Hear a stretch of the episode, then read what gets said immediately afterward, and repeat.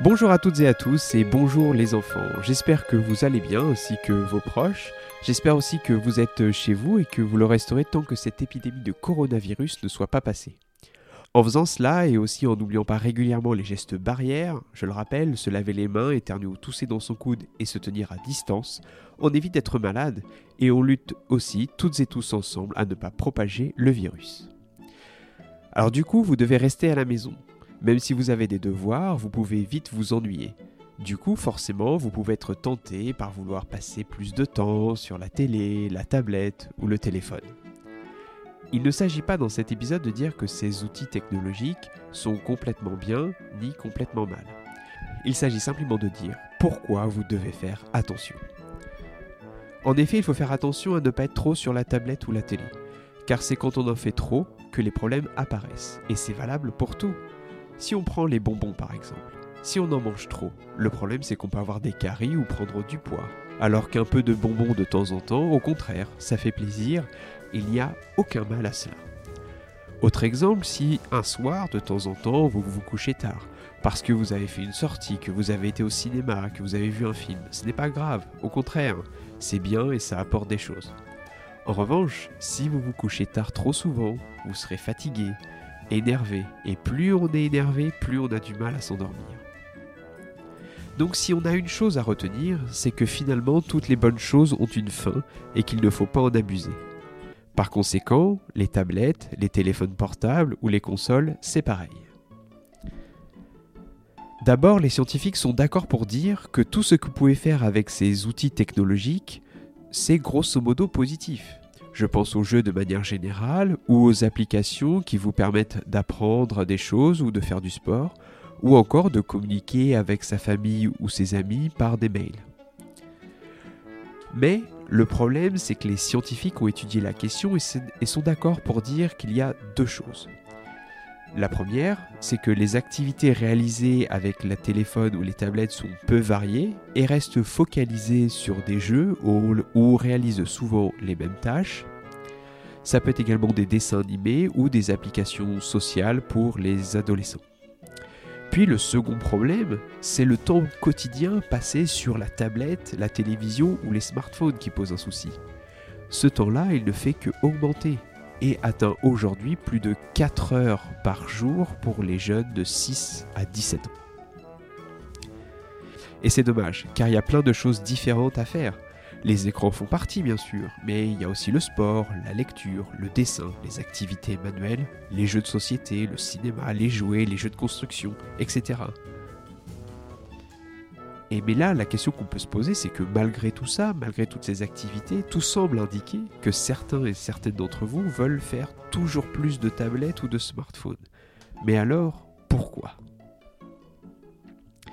La raison, elle se trouve dans notre cerveau et trouvons ensemble l'explication avec des bonbons. Pour le cerveau, la règle est simple.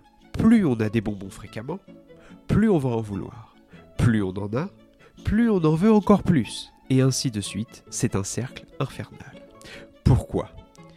Parce que dans ton cerveau, il y a des neurones qui vont réagir aux bonbons. Ces neurones vont te donner ce que l'on appelle du plaisir, à chaque fois que tu en manges un. Or, ce plaisir, le cerveau, il a tendance à en vouloir plus. Du coup, plus tu manges de bonbons, plus ton cerveau va te commander d'en demander plus. Et ainsi de suite, et cela n'a pas de fin. Enfin, s'il y a une fin, quand il n'y a plus de bonbons. En effet, à ce moment, tu es déçu, et ton cerveau aussi, car il ne produit plus de plaisir. Du coup, tu peux faire sans le vouloir un caprice, tu peux aussi t'énerver ou pleurer tu as ce qu'on appelle un manque, et tu vas finir par y penser souvent.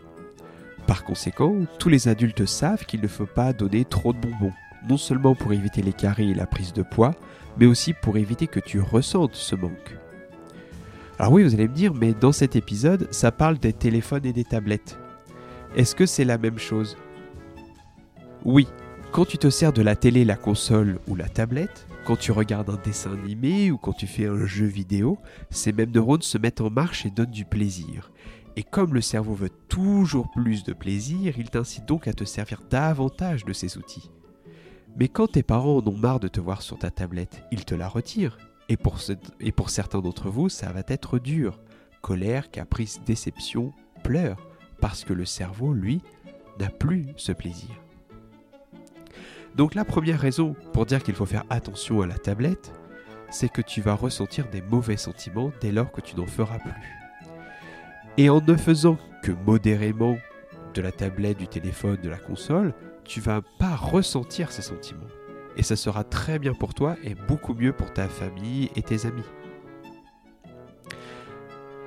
Oui, mais c'est pas tout. De manière générale, la vie est juste géniale, car nous pouvons faire plein de choses différentes. Apprendre à l'école, jouer avec les amis, faire des jeux de société, jouer aux jeux vidéo, faire du sport, des dessins, des visites et encore plein plein plein plein plein plein d'autres choses. Toutes ces choses vont t'apporter beaucoup de savoir, de connaissances et de bonheur. Elles sont donc positives et vont aider ton cerveau à grandir ou évoluer normalement.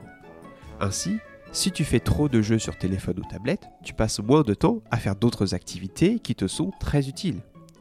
Ainsi, les scientifiques disent que si tu passes trop de temps à jouer tout seul sur ces outils, tu risques d'avoir un retard dans l'apprentissage des mots et du vocabulaire, des problèmes de concentration pour faire un travail, mais aussi de mémoire, ainsi que des difficultés à t'endormir le soir.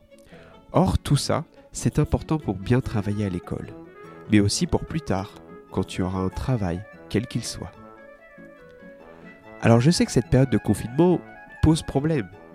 On est peut-être tenté d'utiliser un peu trop souvent le téléphone ou la tablette. Mais pour que tu grandisses bien et que tu continues à avoir une scolarité qui se passe bien, je te conseille de continuer à utiliser ces outils numériques, mais de façon variée et dans un temps journalier limité.